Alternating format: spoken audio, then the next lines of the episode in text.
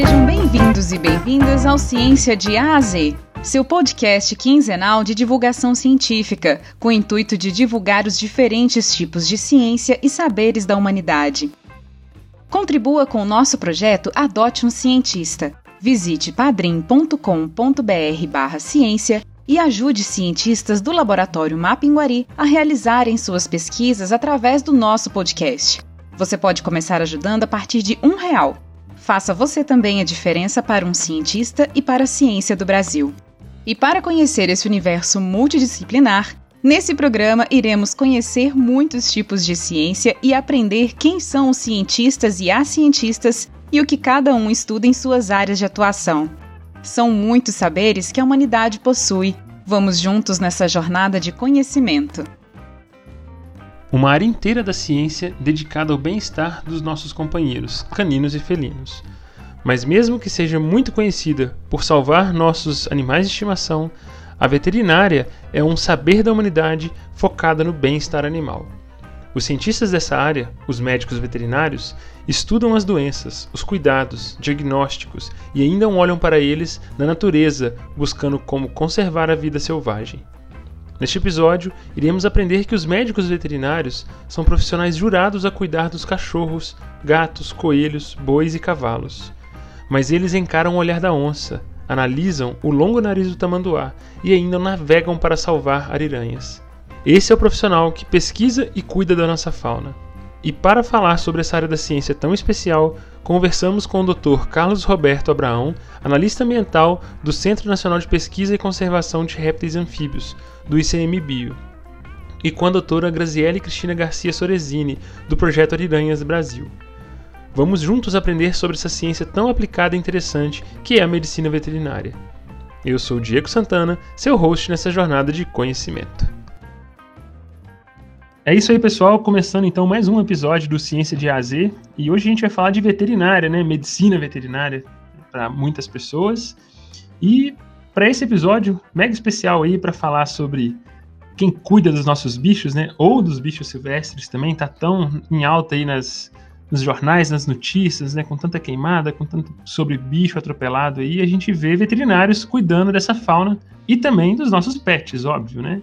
E para falar dessa ciência, Hoje a gente tem aqui a Graziela e o Carlos, mais conhecidos como a Grazi e o Feliz. Né? Eu vou deixar que eles se apresentem, né? Então, para a gente começar, quem que é a Graziela, quem que é o Carlos, como vocês se tornaram veterinários, né? E quais caminhos a veterinária levou vocês, né? Fala um pouquinho sobre formação e treinamento, né? E por que, que vocês decidiram se tornar veterinários também? É, tudo bom, gente? Eu sou feliz, meu nome é Carlos Abraão, mas a galera me chama de feliz mesmo, eu já até acostumei. Até meu chefe, minha chefe me chama de feliz. Eu sou veterinário formado pela UEL, em Londrina. É, e como eu escolhi a veterinária, é, é, aquela coisa de sonho de criança, muito fácil, né? Toda criança tem o sonho de ser alguma coisa e o meu era de ser veterinário, então eu não tinha uma segunda opção. Então eu não sei se eu seria um bom qualquer outra coisa que não fosse veterinário. Mas, lógico, né, isso mudou depois na graduação, eu vou contar mais para frente. Mas eu fui, sempre quis ser veterinário e tive a sorte de morar em Londrina e ter uma boa universidade lá. Estou formado há 20 anos praticamente, não, é, 18, 18 anos de formado já. Sou velho, mas tenho é, Bom, depois da graduação ainda tive muitas coisas que, que eu fiz, né? Na graduação em si, é só o começo da jornada e acho que o que você mais aprende é depois de formado. Durante a formação, durante a graduação, você aprende o básico, né? De como pesquisar, onde pesquisar, o, o básico do que é certo e errado. E depois da graduação você dependendo da área que você vai seguir, aí sim você vai se especializar, vai aprender sobre aquela área. Nem sempre, principalmente na área de silvestres, a maior parte do que a gente precisa não, não é dado na, na graduação. É, primeiramente, obrigada pelo convite, Diego, adorei. Essa é a primeira vez que eu participo de um podcast. Parabéns pela sua ótima iniciativa. Oi, Feliz, beleza aí? É, é então, pessoal, É, meu nome é Graziele Sorezini. É, eu me graduei em Medicina Veterinária pela PUC do Paraná em 2005. Aí eu fiz residência médico-veterinária em Clínica Cirurgia de Animais Selvagens Aqui acho que é bem interessante fazer um comentário, né, salientando a importância disso, né, que para o médico veterinário passar por um programa de residência de qualidade é fundamental para consolidar o treinamento de um recém-formado. Então, a residência é uma modalidade do ensino de pós-graduação na forma de curso de especialização, né? Então, acaba sendo assim, funcionando como um programa intensivo de treinamento profissional supervisionado. Então, o que significa que é a prática mesmo, né? Então, após a residência, eu acabei fazendo meu mestrado em ciência animal. Eu trabalhei com anestesiologia de aves e assim, foi uma questão de oportunidade na minha vida, tá? Eu basicamente me interessei em fazer o mestrado porque eu ganhei um prêmio quando eu me graduei que me deu direito à bolsa e daí eu acabei topando fazer, mas até então eu não era muito envolvida na área de pesquisa, né? É, depois de alguns anos, eu fui participar de um curso de capacitação para trabalho com fauna em vida livre no Pantanal, promovido pelo Instituto Tamanduá, que foi um marco na minha vida.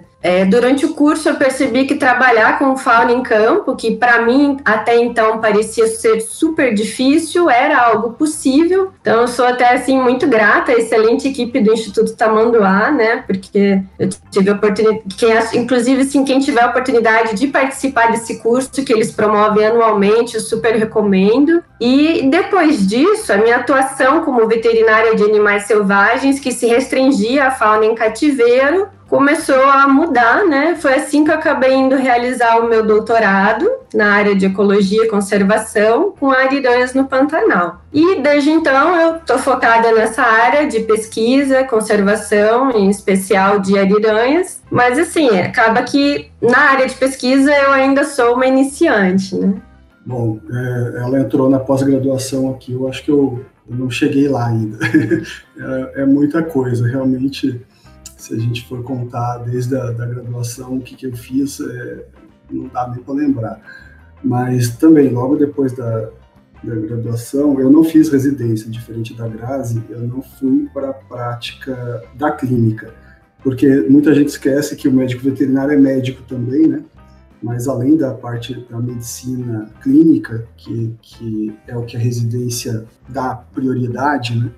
É, tem toda outra parte de medicina preventiva, toda a parte de é, é medicina que, ou, da, ou da, parte do, do, veterinário que é mais da zootecnia, né, que trabalha mais com produção.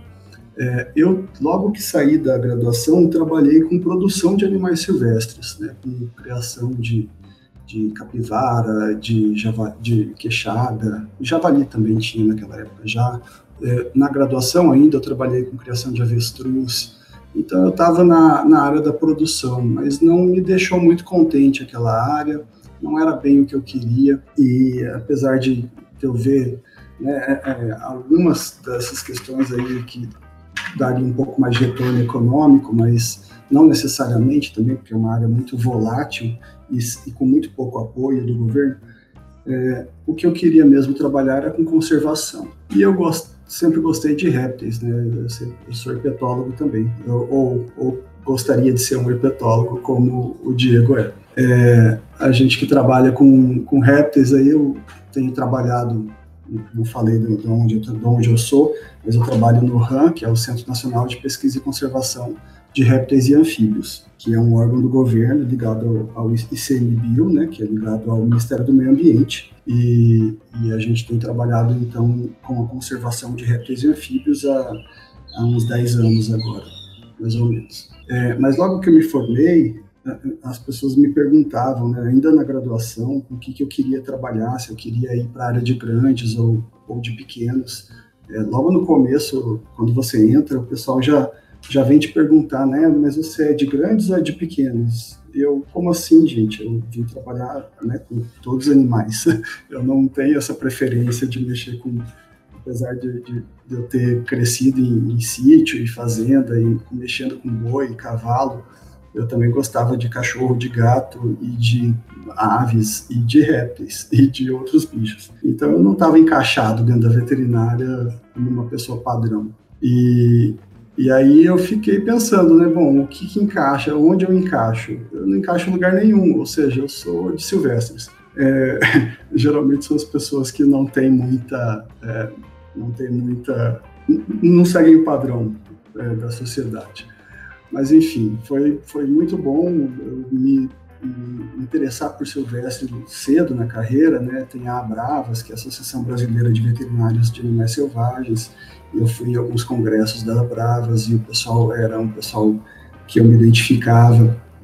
E, e mais para frente, é, eu fiz estágios, eu fiz muito estágio na minha graduação, e é uma coisa que eu recomendo demais para quem ainda está na graduação, não, não deixem de fazer estágios, né? eles complementam, assim como a, a residência médica complementa o currículo, a, os estágios também te dão uma segurança muito grande de trabalhar depois, de aplicar o conhecimento que você tem na graduação, uma coisa é, né, que você já viu acontecer, que você já viu profissionais fazendo, então você tem uma noção melhor de como é aplicado o conhecimento.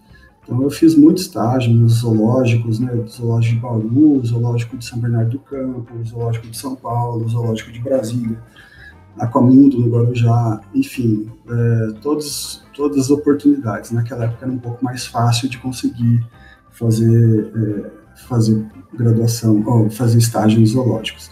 É, mas, um tempo depois, é, já formado, eu comecei a trabalhar com produção de animais selvagens, é, tive a sorte de acompanhar um, um curso que veio para o Brasil, eles fizeram uma parte desse curso aqui no Brasil, que chama EnviroVet, é basicamente veterinários que trabalham com conservação em meio ambiente, é, um curso para graduação, né, para graduandos, é, e eles, lá nos Estados Unidos, ele, acho que esse curso não existe mais, já a pessoa que organizava ele se aposentou, o Val Beasley, mas é, é um curso que, que foi, me ajudou demais também é, entender que eu estava na, na, na, carreira que eu queria.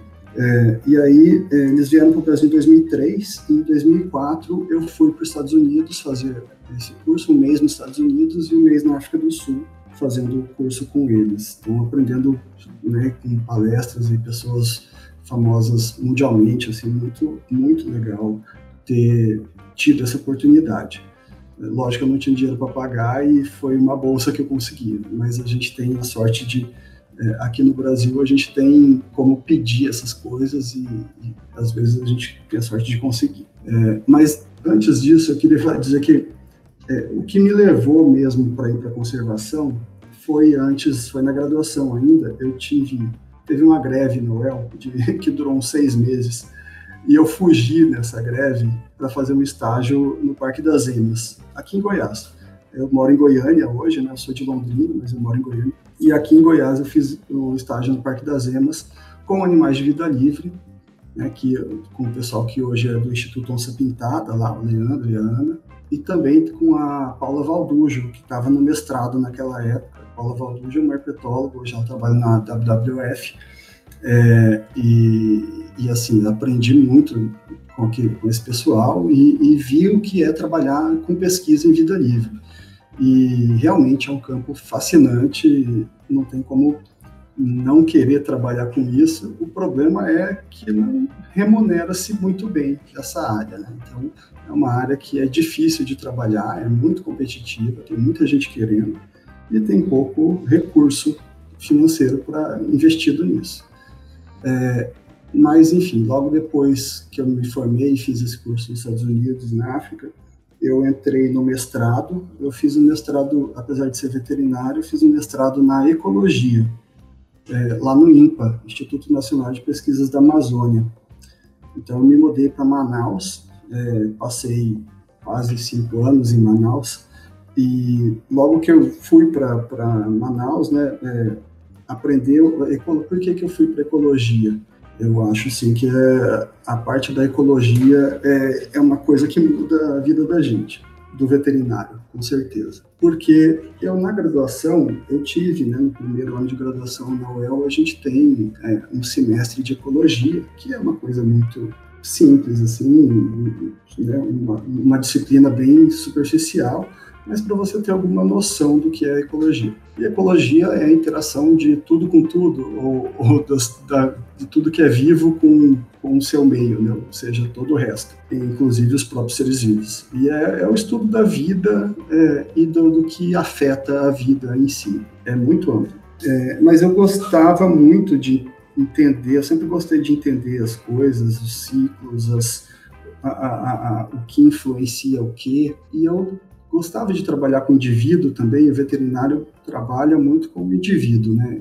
É, é, é uma por base, né, por formação, a gente trabalha muito os sistemas internos e, e para fazer aquele indivíduo melhorar. Mas quando a gente vai para conservação, trabalhar com o indivíduo já não é mais tão importante. A gente precisa trabalhar com populações, precisa trabalhar com espécies. Então, o que fazer para tratar não de um indivíduo, mas de centenas ou milhares de indivíduos? É, é, o que fazer para tratar com os, indi os, indivíduos de uma região? E aí eu precisava entender outras coisas que a veterinária não tinha me dado. Outras, eu precisava de mais informação, mais ferramentas para trabalhar com né, é, espécies e populações. E eu sabia disso na graduação ainda, e sabia que eu queria, precisava fazer um, um ou fazer biologia, aí sim é uma coisa importante para o veterinário que às vezes chega no meio da carreira e fala, será que é isso mesmo que eu quero? Será que eu vou para biologia? Eu me perguntei isso no segundo ou terceiro ano de graduação. É, será que eu tinha que estar na biologia e eu estou no curso errado? Ou, na época, eu pensei, bom, é, tem muito biólogo que trabalha com o que eu quero trabalhar, mas não tem quase veterinários que trabalham com o que eu quero trabalhar. E eu tenho certeza que a veterinária tem muito a contribuir com isso. Então, eu achei melhor terminar a veterinária e depois eu ia pensar se eu ia fazer uma graduação, uma segunda graduação ou não. Fui conversando, fui perguntando, vendo que era a melhor opção. Eu tenho um tio que é veterinário também, ele falou, olha, é melhor, ao invés de você fazer uma nova graduação, você é, tentar é, direcionar sua pós-graduação para essa área que você quer. E aí eu fui para o mestrado em ecologia, aprendi muitas coisas legais. Eu acho que a ecologia abre a, a mente das pessoas para elas realmente entenderem. Né? Lógico, a gente não entende como tudo funciona porque é impossível, mas pelo menos que existe o aquecimento global que a gente está passando é, e, e, quais são os processos envolvidos, isso a gente consegue ter uma ideia boa.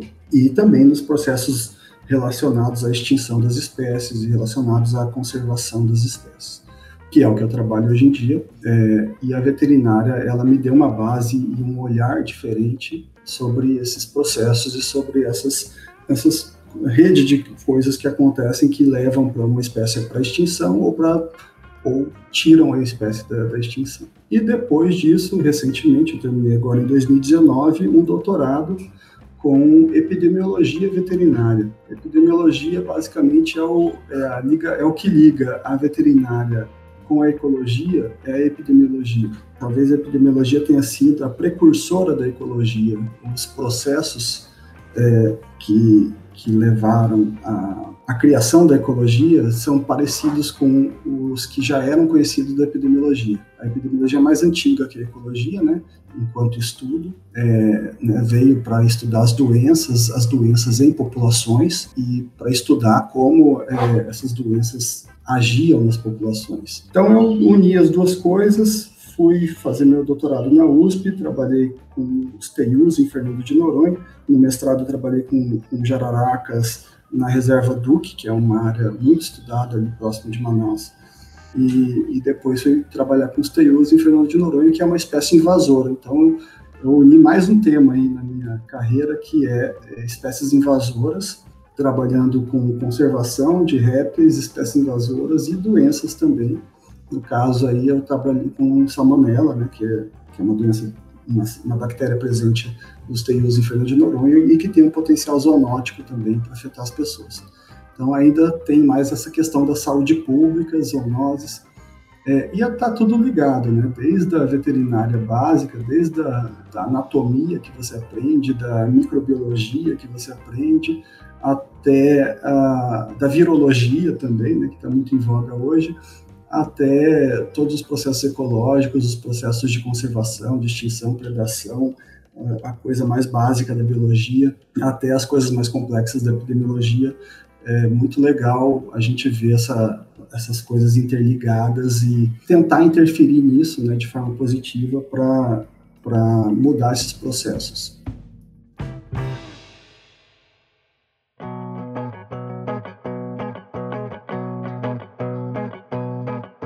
Interessante perceber que vocês não se ativeram apenas a uma área da ciência, né? como o Feliz mencionou aí, essa integração de diferentes ciências, né? Fez parte da vida de vocês. Então vocês são veterinários, mas que se preocupam com conservação, então tiveram que passar por ecologia, então são várias ciências. Isso é super interessante. E isso, para o veterinário, eu imagino que deve fazer uma diferença, né? Porque o Feliz já respondeu essa minha pergunta, mas eu quero que vocês respondam para os ouvintes, né? Porque todo mundo sabe que o veterinário, como você disse, é um médico. E ele é o médico dos animais. Mas vocês gostam de todos os animais? E nesse ponto o Feliz disse que sim. Mas eu quero saber, o médico ele faz um juramento que ele tem que cuidar da vida, né? Ele tem que cuidar da saúde das pessoas e para as pessoas ficarem sempre saudáveis. Então, se vocês verem uma barata doente, vocês têm que cuidar dela também? Existe algum tipo de juramento do veterinário, do médico veterinário, que ele tem que cuidar de todos os animais? Ou não? Eu não gosto de uma barata, de um rato, eu, vou, eu não vou cuidar dele. Como é que funciona isso?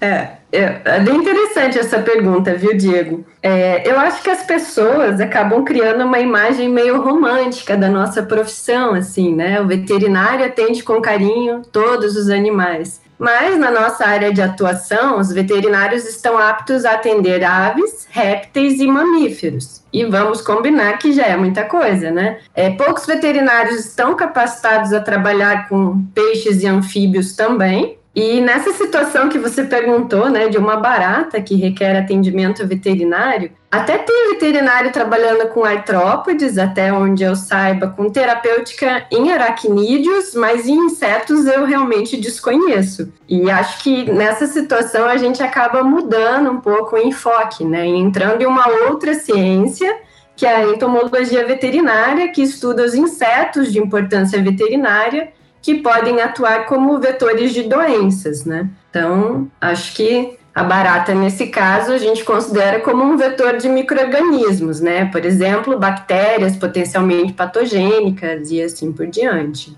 O veterinário, ele é criado para tra tratar de vertebrados, com certeza. É, algumas poucas áreas aí estão começando, engatinhando em tratar de invertebrados, e tem alguma coisa com moluscos, tem alguma coisa com, né, com aracnídeos principalmente, já ouvi falar até de cirurgia em aracnídeos, mas nesses casos aí, e, e sim, nós criamos, eu já criei muita barata.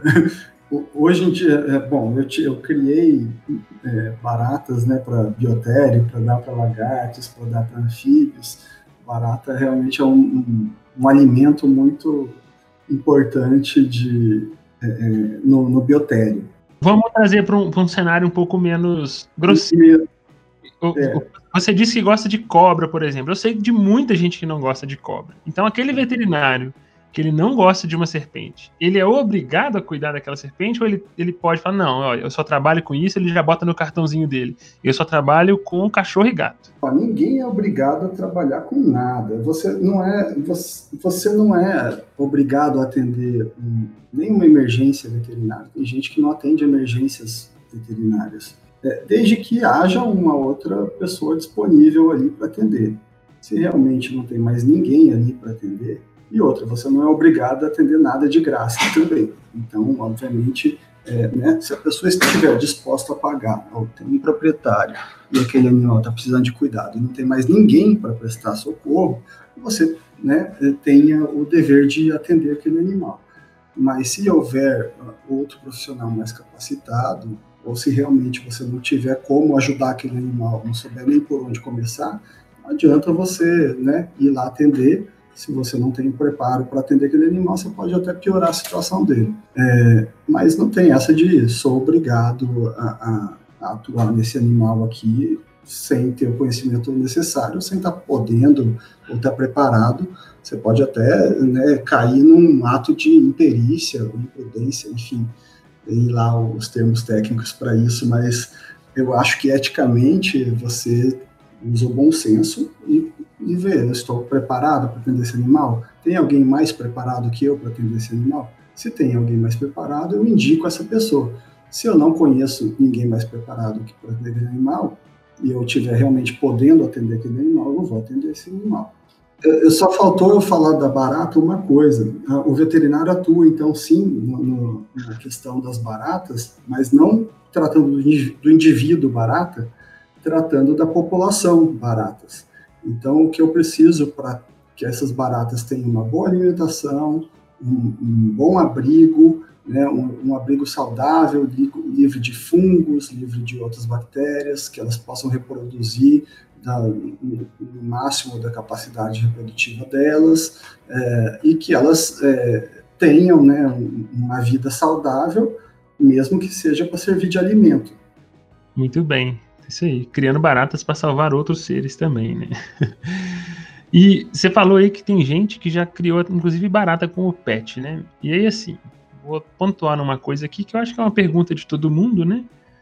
Mas que está muito em alta agora, né? Porque além de salvar os nossos pets, aliás, muito obrigado por isso, né? Eu tenho duas cachorras na minha casa. Se não fosse a minha veterinária aqui, Ingrid, muito obrigado. Nossa, ela, essa é uma dessas que eu posso contar nas horas de aperto, né? Mas eu sei com quem eu posso contar para salvar minhas cachorras se elas passarem mal, né? Mas quem salva os animais silvestres? E eu acho que eu tô falando com as pessoas certas, né? Porque a Grazi disse que trabalhou com a ariranha, trabalha, né, com a ariranha. Feliz aí dizendo que trabalha com os répteis, que são animais muitas vezes é, ignorados pela população em geral, né? Muita gente que gosta de cobra e calango. Mas como, de que formas vocês conseguem salvar esses animais silvestres? Porque, como vocês disseram, né, já é muita coisa, né? Você tem aves, você tem os répteis, você tem vários tipos de mamíferos, né, várias espécies. E que, que formas a gente pode aprender de vocês que vocês salvam esses animais? Porque eu vi numa reportagem essa semana e acho que ficou meio notícia assim nas redes sociais, né, que eles usaram aquela aquela tecnologia, né, entre aspas, da pele de tilápia para queimadura de um tamanduá bandeira e as onças pintadas no Pantanal. Além dessa parte aplicada para o indivíduo, tem, e o, o Feliz mencionou sobre os estudos epidemiológicos dele aí. Que outras formas a gente pode salvar os animais silvestres? Poxa, eu acho que é justamente por aí, viu? O grande foco de atuação acaba sendo a questão epidemiológica dos animais silvestres mesmo. Né? Ao saber quais doenças circulam e impactam a saúde desses animais, nós conseguimos planejar o manejo, reduzir os impactos, né? focando aí em desenvolver realmente ações de conservação para aquela espécie em questão.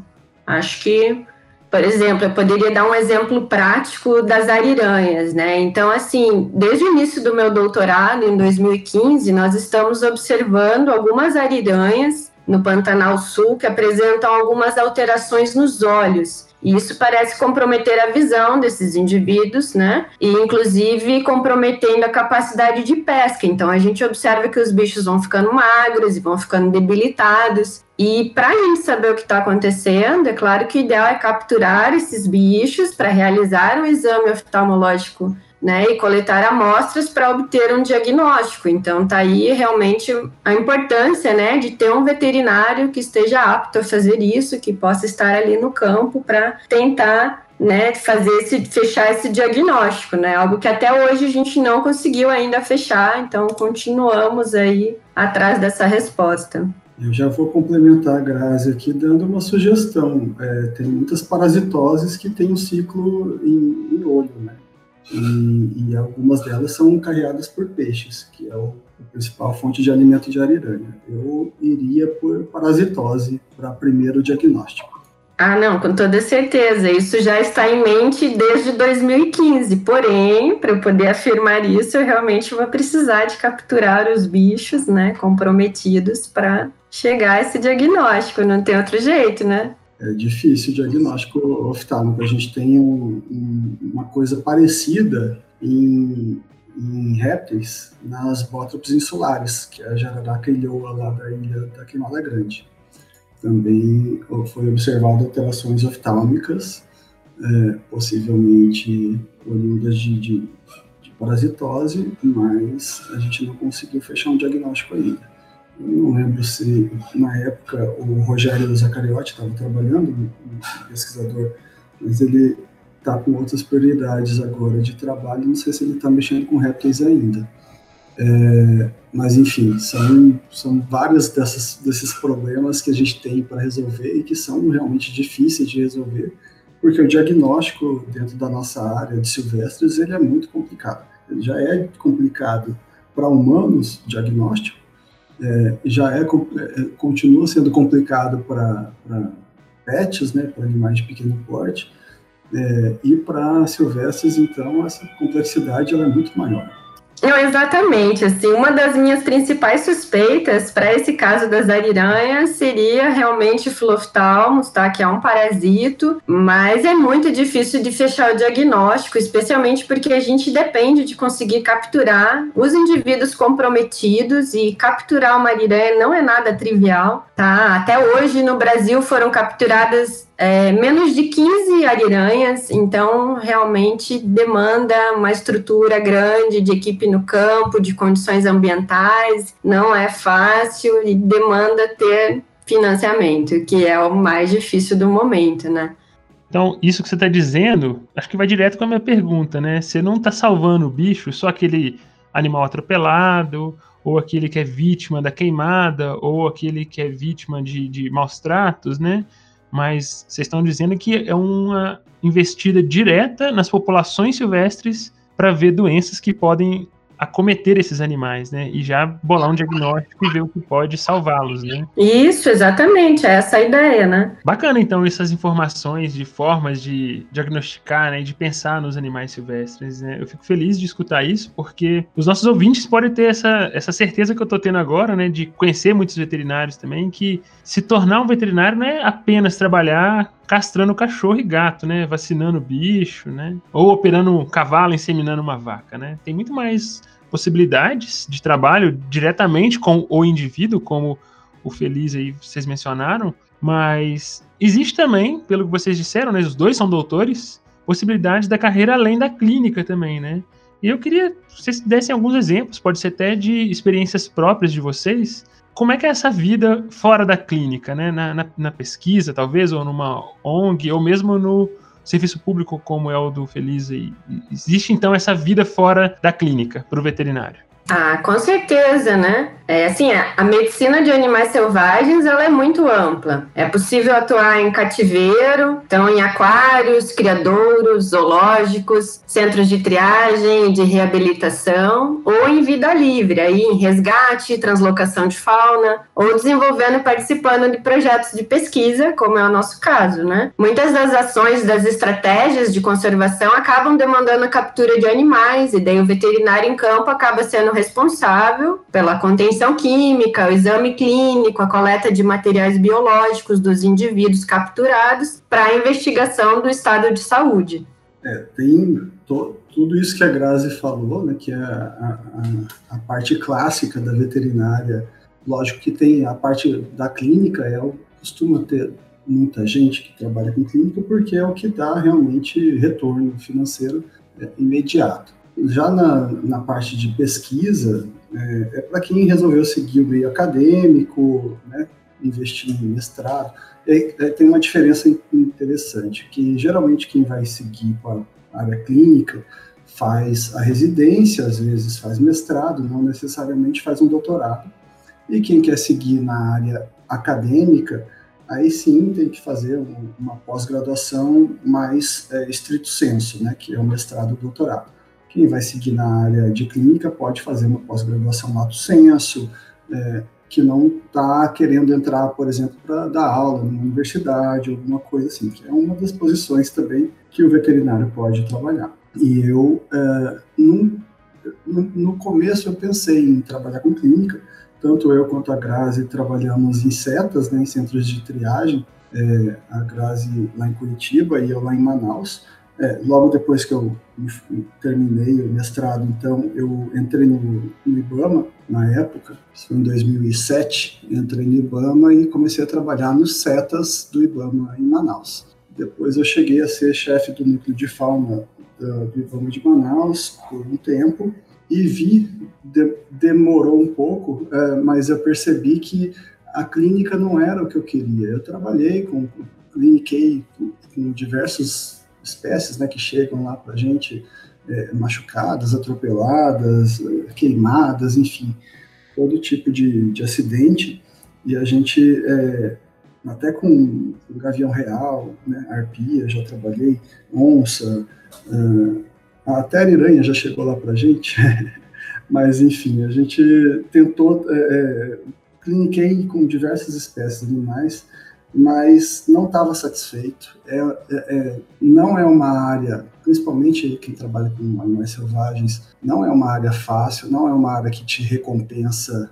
Pode parecer que, que as pessoas né, tiram aquelas fotos, que nem a foto da Grazi segurando aquela aranha, ou eu tenho foto também com uma onça no colo. É, pode parecer que aquilo né, é o sonho de muita gente, mas por trás tem todo o outro lado que é difícil, de um monte de animais que a gente não dá conta de, de tratar, seja por falta de, de, material, por falta de equipamento, por falta de conhecimento até, é, vários animais que não têm o que fazer com eles, né? Muita eutanásia, eu fiz muita eutanásia na minha vida. É, não é uma coisa assim que é para as pessoas que têm coração sensível elas sofrem. Eu conheço muita gente que sofreu e sofre ainda é, para atuar na área de silvestres, como também na área de clínica. Então, é uma área difícil. É, eu aguentei isso por alguns anos, mas também não, não, não era uma, algo que eu queria para a vida toda. Então, eu sabia que eu precisava mudar de área, e aí fui investir é, em, em, estudar, em seguir uma carreira né, mais acadêmica e é, trabalho com conservação, que é uma coisa que não. Eu trabalho muito pouco com bichos é, diretamente, eu trabalho muito com papel, com planilha, com pessoas, com e-mails. É um trabalho bem burocrático. Lógico, eu vou para campo também, como estou indo agora essa semana, a gente está indo lá para o Pantanal é, para ajudar também, mas eu vou ajudar mais como biólogo, talvez, do meu conhecimento de epidemiologia ou meu conhecimento é, na parte de delineamento amostral, de coleta de dados, talvez ele seja mais importante nesse momento do que o meu conhecimento veterinário.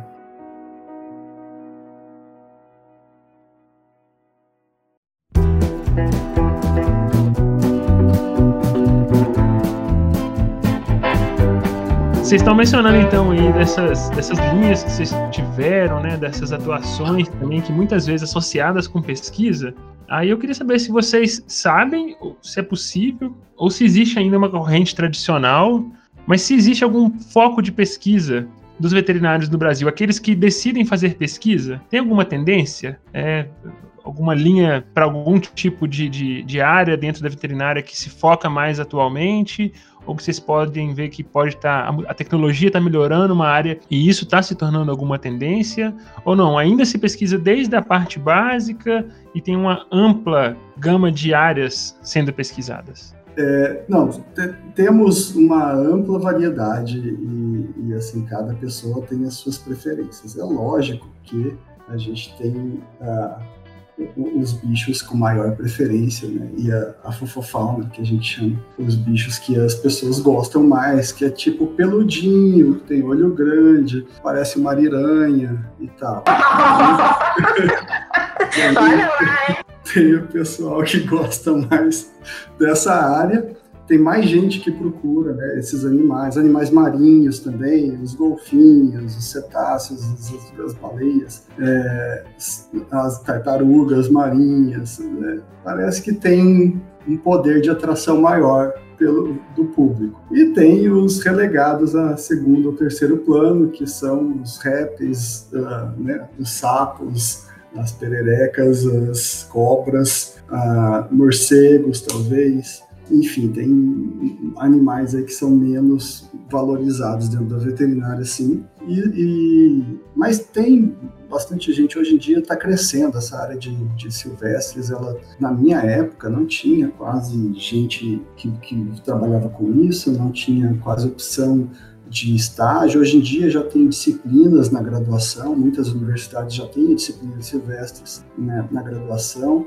Muita gente, é, cursos é, de, de pós-graduação lato senso, é, algumas universidades que dão, até zoológicos até dando pós-graduação, né, é, é a parte de clínica pelo menos, é, residência em zoológico. Eu não sei se o zoológico de Sorocaba ainda está dando tem um programa de residência, mas teve algum tempo atrás. Enfim, está é, é tá muito mais especializada, muito mais técnica a área de silvestre.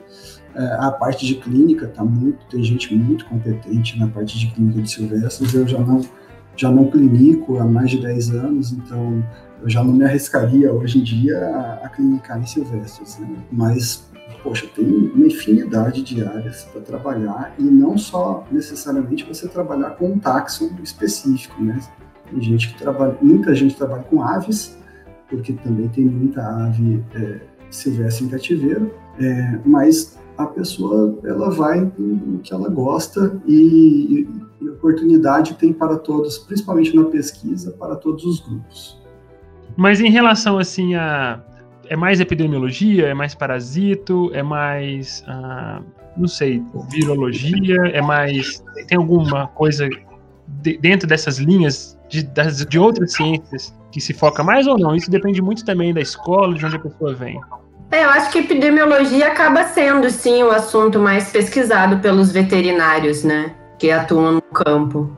E dentro da epidemiologia, eu diria que a, a parte de saúde pública, ela tem mais atenção também. Então, seja vírus, né, que agora está em voga por causa do, da, da pandemia, mas bactérias também é, que atuam nas zoonoses de forma geral são é, áreas que dão que tem mais é, recurso, tem mais interesse por parte do veterinário. E doenças que trabalham que intera na interação entre animais silvestres e animais de produção. Tem muitas doenças de potencial econômico, né? A própria febre aftosa pode, pode ocorrer em animais silvestres, é, raiva, muitas doenças que podem, é, que têm potencial econômico de, de, de prejuízo, né?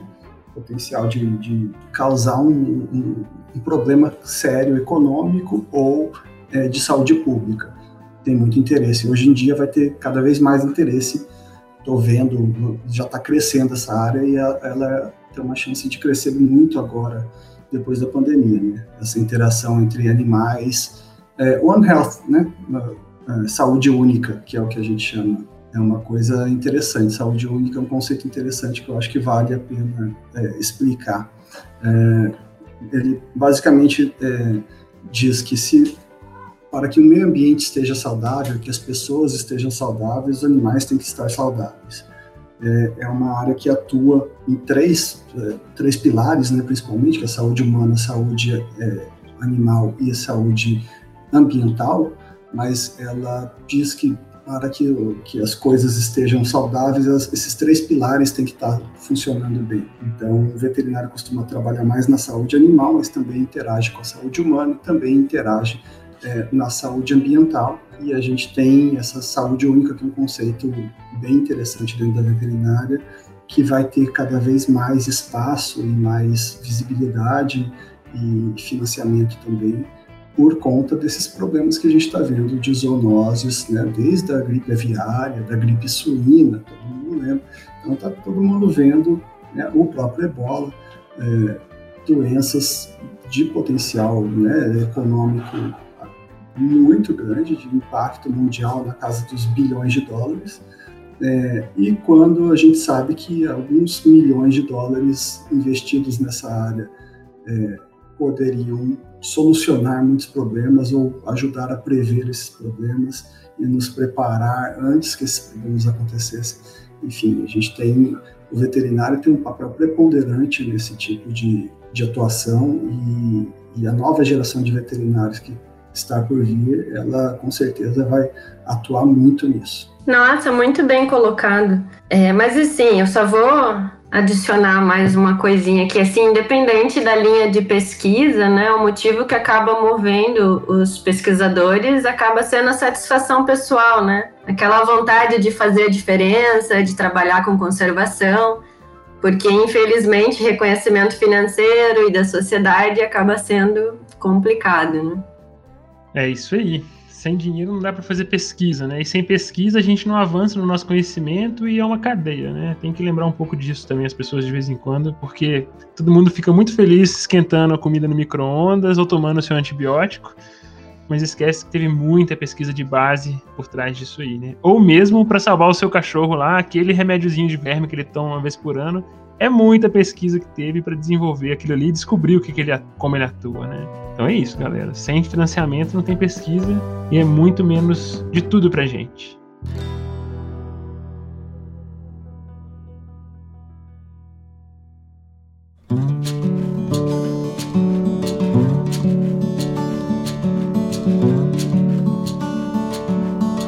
Continuando nossa conversa, eu queria trazendo um pouco o lado pessoal de vocês dois agora, né?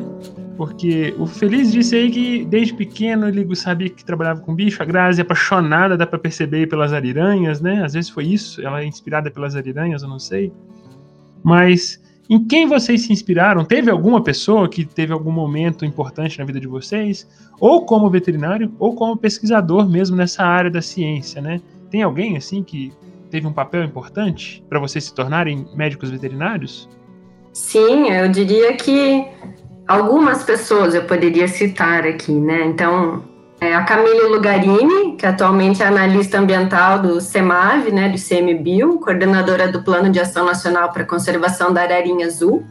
É, quando eu era aluna de graduação, ela fazia residência na PUC, então eu fui estagiária dela, e depois, quando eu entrei na residência, ela já estava no mestrado, então foi meu primeiro contato, assim, com pesquisa, focada em animais silvestres, acabou sendo com a Camille, então ela realmente foi uma pessoa que me inspirou bastante.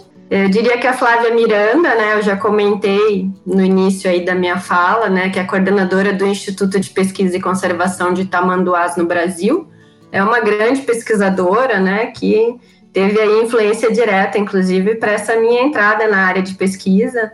E o Paulo Mangini, que é um dos veterinários pioneiros a atuar em atividades de campo, auxiliando no desenvolvimento de projetos de conservação de fauna em vida livre no Brasil. Acho que todos os três são veterinários. Eu vou repetir aqui o Paulinho também, porque o Paulo Mangini, ele é né, muito atuante na, em, em palestras e, e cursos e e, enfim, ele form, tá, tem formado muita gente, apesar de ele não, tá, não estar como professor no momento, mas é, ele formou muita gente aí, principalmente no Paraná, né? Eu e a Grazi somos do Paraná, é, então temos essa em comum o Paulo Mangini. É, eu diria também o professor Jean Ramos, que é, é um dos autores aí do, do livro do Tratado de Animais Selvagens, que é até uma dica de para quem for seguir a área de, de silvagem, né, silvestres, é, é um, um, livro meio que obrigatório na biblioteca, apesar de ser um, dois volumes muito grandes e um pouco é, caros assim para quem está iniciando a carreira. Mas é, o Tratado de Animais Selvagens, que é do, do Zalmir, é, o Catão também, que é um profissional, é, professor lá da USP, é, também é uma pessoa que, que trabalha muito com silvestres na parte de epidemiologia e uma pessoa que é referência né, para nós aí da epidemia. É, mas, enfim, tem tanta gente que, que nos inspira que não necessariamente é, é veterinário, né? Eu, eu, cresci vendo programas lá, né? O próprio Atembor ou, ou, enfim, é, esses programas animais no Discovery. Tem tanta gente nesses programas que nos inspiram, né, fazem, mostram um pouco da vida dos animais e, e fazem o que a gente queira ver um pouco desses animais. dentro da herpetologia tem um monte de gente que, que me inspira também, nem todos são veterinários. Eu tive a sorte de trabalhar em Noronha com o Paulinho e com o Jean, é, que são que foram pessoas que, que me ajudaram a chegar onde eu tô e depois eu tive a sorte de poder trabalhar com eles também. É, é bem, isso foi uma, uma das grandes recompensas que eu tive na pós-graduação. É, mas assim, as pessoas, é, cada um tem as suas pessoas que, te, que, que inspiram, né? E isso vem de uma convivência. É, a gente vê as pessoas, muitas pessoas que nos inspiraram, depois elas nos decepcionam por um motivo ou outro. É, mas o, eu, eu, costumo falar que a gente realmente conhece as pessoas quando a gente vai a campo com elas. Ou seja, quando você tem aquela convivência obrigatória por um bom tempo, é, e aí mesmo em situações difíceis e tal, você aí sim você realmente conhece essa pessoa. Então ir para campo com uma pessoa é uma forma de conhecer ela e essas pessoas que me inspiram, elas continuam me inspirando ainda hoje, porque são pessoas que, que respondem bem, tanto na, profissão, na área acadêmica, na área, na, na, na parte ética, né? profissional, respeito aos animais, às pessoas, e, e é isso que, que torna essas pessoas tão especiais. Para entender também não só o papel da mulher, mas como que a mulher nessa área da ciência, né? Porque em muitas áreas, geralmente a gente vê uma atuação muito mais masculina. E pesquisando para o episódio, eu vejo que dentro da veterinária tem algumas áreas de atuação onde ela é mais dominada pelo masculino, como a clínica de grandes, né, que tipo vaca e boi, e dentro na clínica de pequenos é mais ou menos igual. E aí, Grazi, eu queria saber se você é tratada vista ou se você sente diferença por ser uma mulher veterinária na sua área de atuação ou se você vê isso com colegas também, como, como que você enxerga a mulher na veterinária hoje? É, atualmente, o Brasil conta com 118 mil veterinários em atividade, tá? Sendo que 58,4 mil são mulheres, então 49%. Em breve, a área pode ter mais profissionais mulheres do que homens, ou seja, o futuro da veterinária parece ser feminino. Então, assim, já, com, já comecei passando essa informação porque ela é realmente bem interessante, né? É, com relação ao que você perguntou, enquanto eu atuava exclusivamente em cativeiro, eu não me recordo de problemas relacionados ao gênero. Agora, em atividades de campo, eu senti essa diferença, tá? Especialmente quando eu comecei a trabalhar sozinha de barco no Pantanal. E eu percebi que toda hora eu ficava sendo ou filmada ou fotografada. E assim, isso não acontecia antes, quando eu tinha um piloteiro comigo, ou tinha o meu parceiro de doutorado ali junto. E isso realmente me fez pensar assim, né? Será que o trabalho requer algo que as mulheres não têm, né? Ou será que eu que não tenho, o que está acontecendo? Mas enfim, eu comecei a distribuir tchauzinho para toda essa galera e dei continuidade às minhas atividades de campo, assim, sabe? E nesse caso, eu até assim não considero que o problema esteja ligado à profissão, né? Por eu ser veterinária. E eu acho que qualquer outra mulher, se fosse uma bióloga ali fazendo o que eu estava fazendo no campo, provavelmente acabaria passando por uma situação semelhante também, né? A pergunta que eu vou fazer agora é um pouco meio filosófica, assim, né? ou um ponto de vista. Então, assim, gerei ela de coisas que eu vejo, mas de coisas que a gente necessita no mundo também, né? Porque a gente precisa repensar nossos consumos, né? A gente precisa repensar nossa forma de, de usar o mundo e os animais também, né? Mas eu vejo que dentro da veterinária tem uma grande parcela dos profissionais que são contratados para atuar na parte de produção, né? Ou seja, para melhorar a produção da, da, do gado de leite, ou do gado de corte, ou de porco, galinha, ovo, que seja. E essa produção, ela ela imagino, né, que ela contrata boa parte de, realmente dos veterinários, porque infelizmente a gente tem que pensar também na, no nosso ganha-pão, né? Não estou julgando, não estou fazendo aqui papel nenhum, de forma alguma, de julgar a galera que trabalha nesse cenário, né? Mas caso vocês queiram dar a opinião de vocês, dentro da graduação, né, ou como veterinários, tem como é que vocês tratam esse entendimento dos animais também, né? Tipo assim, sei lá, todo veterinário ele é vegetariano? Imagino que óbvio que não, Mas como é que é essa lida com o bicho que você trata e o bicho que você come? Ou mesmo o bicho que você preserva também? Aquela luta que eu tenho para salvar a ariranha lá no Pantanal, para salvar a cobra lá na ilha. Como é que é essa dicotomia? Como equilibrar essa visão? Ou não existe isso? Isso depende de cada um a cada um, independente da profissão que eu estou seguindo. É, é bem interessante que você tem aqui um carnista, né? e uma vegetariana. Então, acho assim que é uma questão de de ser cada um mesmo, né? No meu jeito de ver o mundo, sustentabilidade, saúde ambiental e conservação da fauna estão totalmente relacionados. Então, eu acho que não ingerir carne, que é um mercado responsável pela destruição do ambiente natural, isso e sem contar, né, maus tratos aos animais e tudo isso, acaba tendo tudo a ver com tudo que eu penso, com a minha maneira de enxergar isso, né? Mas obviamente que não é porque a pessoa tem interesse em se formar em veterinária que ela precisaria ser vegetariana, né? É uma opção alimentar individual. Acho que cabe a todo mundo respeitar a opção alheia.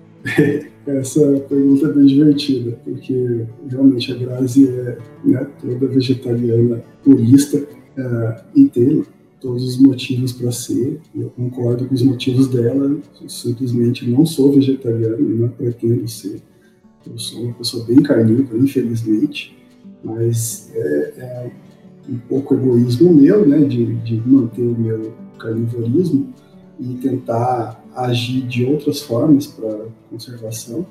Eu tenho a questão da é uma questão filosófica, né? tem toda a questão de bem-estar animal, que é, na natureza o bem-estar animal também não é tão bom assim. Às vezes o animal em cativeiro está menos sujeito a estresse do que o animal que está na vida livre. Isso comprovadamente, cientificamente. Em alguns casos, não estou falando em todos. Depende do tipo de cativeiro, de como você, de, de qual animal, enfim. É, mas para mim, a, o animal vivendo bem a sua vida toda, não importa que ele morra no final dessa vida de uma forma indolor, é, para suprir as necessidades de outros animais ou de outras pessoas, ou de pessoas, é, desde que ele tenha tido uma vida digna e, e, livre de dor o máximo possível, livre de sofrimento, não só dor né, física, mas dor psicológica também. É, então, e isso é, é, muda de espécie para espécie. Eu já estudei muito sobre eutanásia, já estudei formas de eutanásia, inclusive é, é, dou dicas para herpetólogos sobre os melhores métodos, enfim. É, coisas que nem a própria legislação não contempla é, dentro da veterinária, ou, ou, ou, traz coisas que não condizem com a realidade de campo nossa. É, isso é, é uma questão, toda essa questão de bem-estar animal, ela é importante, ela, ela tem que ser trazida à tona, sem ser romantizada de jeito nenhum, ela tem que ser trazida de forma técnica, né? É, a gente está trabalhando com sistemas nervosos centrais, com receptores, com é, é, transmissão de, de estímulos, é, percepção de estímulos, enfim, tem uma questão bem técnica envolvida, não é só é, romantizar ou humanizar os animais. Né? A gente costuma muito achar que o animal sente igual a gente sente, e isso é errado. É, ou que plantas sentem, porque, enfim, tem de todo tipo hoje em dia. É, mas o, que a gente pode, o que eu trago para mim é que é, eu tenho essa necessidade de comer carne, mas tem pessoas que não têm essa necessidade toda, que elas conseguem passar bem sem carne. Então, essas pessoas e eu também tem que reduzir o nosso consumo de carne, tem que ser reduzido por causa desse impacto que a gente causa no ambiente mas nós somos 7,2 bilhões de pessoas no mundo. Hoje em dia, reduzir só o consumo de carne não vai bastar, a gente tem que partir para alternativas ao consumo de carne. A carne de laboratório é um, é um futuro que eu acho que, que eu estou esperando ansioso por ele. Ele vai resolver muito da nossa vida, dos carnívoros, né? Digo, o hambúrguer feito né, a partir de bactérias, enfim, produzido em laboratório, a partir de células clonadas em laboratório é, ele vai resolver uma parte desse problema, mas não todo. A outra parte é, é os próprios animais silvestres, alguns animais que têm melhor conversão de, de carne ou melhor conversão de espaço por quilo de proteína animal produzida, né, área por quilo de proteína animal, ou menor é, é, ou melhor taxa de conversão de proteína animal, né, de, de energia em proteína. É, enfim, tem muitas questões aí para serem estudadas. Eu ainda vou continuar comendo carne e fa tentando fazer minha parte em outras frentes que não essa, necessariamente. Mas é isso, tem espaço para todo mundo, tem que saber entender, respeitar. Né? Eu não vou obrigar a Grazi a comer carne, ela não vai me obrigar a, a, deixar de comer carne. A gente se entende, a gente é amigo há muito tempo, né? é, gosto muito dela e, e, e, entendo as questões dela. Eu acho importantes, eu acho que as pessoas têm que estar conscientes né? e tentar fazer a parte dela. É, se, se não dá para atuar muito nessa frente, eu vou atuar em outras, tentar né, compensar pelo menos. Muito bem. Então é, é interessante e eu fico feliz de escutar que não é uma dicotomia, né? Ou você preserva ou você produz, né? É encontrar um meio termo e estar bem para ser um profissional que vai trabalhar com os bichos, né? Que vai entender da função, da função de cada um no ecossistema também. Muito bom isso aí.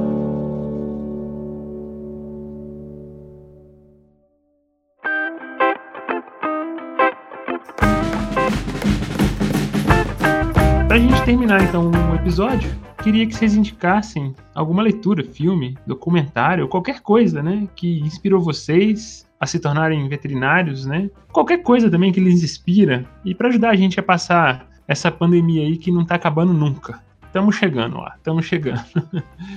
É, um livro inspirador que eu acho que marca a vida aí de qualquer pessoa é Caminhos de Liberdade, A Luta pela Defesa da Selva, do Javier Moro. E claro que eu vou falar sobre ariranhas para finalizar, né? Que realmente as ariranhas são muito inspiradoras para mim. É, vou deixar o convite para quem estiver nos ouvindo para visitarem o site do Projeto Ariranhas, projetoariranhas.com, e as nossas redes sociais, né? A gente tem conta no Instagram, no Facebook, YouTube, acompanharem nossos conteúdos e eu tenho certeza que os vídeos incríveis das ariranhas vão sim ajudá-los a ter bons momentos nessa pandemia. E assim vamos tentando influenciar o comportamento humano, né? Em benefício da biodiversidade aí é, realmente é, conhecer a, a, nossa fauna, a nossa flora, nossos parques, enfim, ir para campo, ver esses bichos, é, isso é, é fundamental para a conservação. Acho que as pessoas precisam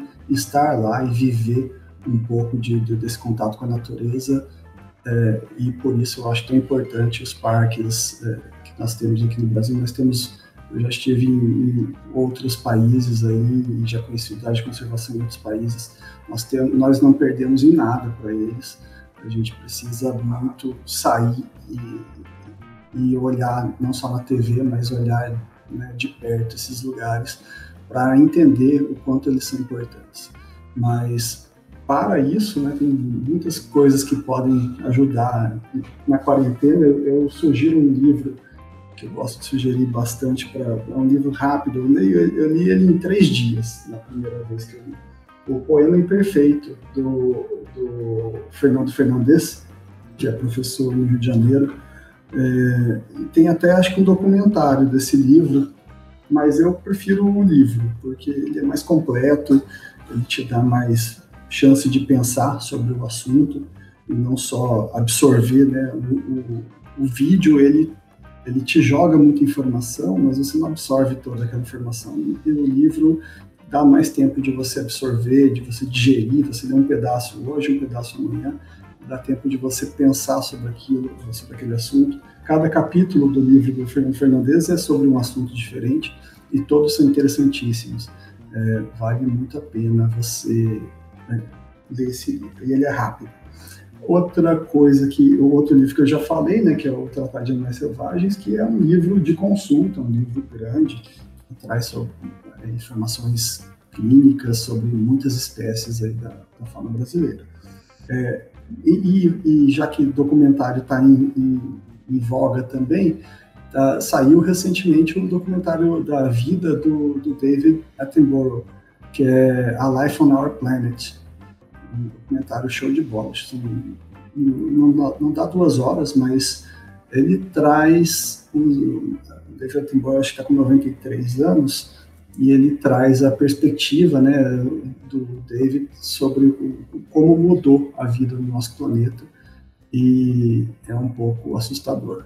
Eu acho que vale a pena as pessoas verem para, para estarem atualizadas do que está acontecendo, né, do que, que a gente está vivendo hoje, de quão histórico é o momento, é, não só do Brasil, mas do, do mundo, né? e de quão importantes são as decisões que a gente está tomando agora para o futuro não tão distante, para o futuro até próximo. Eu já tenho essa consciência aí há 20 anos que eu trabalho com conservação e que eu tenho olhado as questões ambientais e, e tudo que, te, que a gente está passando hoje, para mim, não é novo, é só uma consequência que a gente já sabia que ia acontecer há, há 15, pelo menos, anos atrás, a gente já sabia que isso ia acontecer em algum momento só estamos colhendo os frutos que né, ninguém ouviu os, os, cientistas há 15 anos atrás, ou há 20 anos atrás, ou há 50 anos atrás. Nós estamos colhendo ainda esses frutos. É isso aí. Eu quero reforçar então aí a indicação do Feliz, do David Attenborough e o Nosso Planeta, né? Eu assisti esses dias também e eu tô assim é, de explodir a cabeça mesmo. Muito bom. Ele já é um cara fantástico pelo todo o seu histórico, né? E essa, esse documentário mostrando a carreira dele com imagens incríveis, assim, é, é muito bom, recomendo. E para o assunto do podcast, né? Tem um outro podcast também que chama VetSmart. É mais sobre dicas de clínica mesmo, assim, sobre seus pets também, mas eles falam de outros assuntos também sobre veterinária. Então recomendo o podcast VetSmart também para quem ficar interessado. Galera, é isso. Chegamos ao final de mais um episódio. Feliz, valeu demais aí pela sua participação. Bom demais conversar com você, meu caro. É mais, é mais, cara. Tamo junto. Um abração, pessoal. Obrigado. Ô Grazi, valeu demais também sua participação e ver sua paixão pelas ariranhas aí transbordando pelos ouvidos, né? Imagina, foi uma honra participar. Obrigada pelo convite mais uma vez e obrigada pela audiência, pessoal. Chegamos ao final de mais um Ciência de A a Z. Bora ajudar nesse projeto? Assina ele no seu tocador para não perder nenhum episódio. E divulga também para todos os seus contatos. Segue a gente nas nossas redes sociais, no Twitter e Instagram, arroba CiênciaAZ. E procura também nossa página no Facebook. Nas nossas redes sociais, publicamos também a hashtag Tome Ciência, com todas as dicas culturais que os nossos convidados falaram no programa. Para sugestões, dúvidas ou críticas, escreve para o nosso e-mail cienciadeaz.gmail.com. Nos vemos em duas semanas.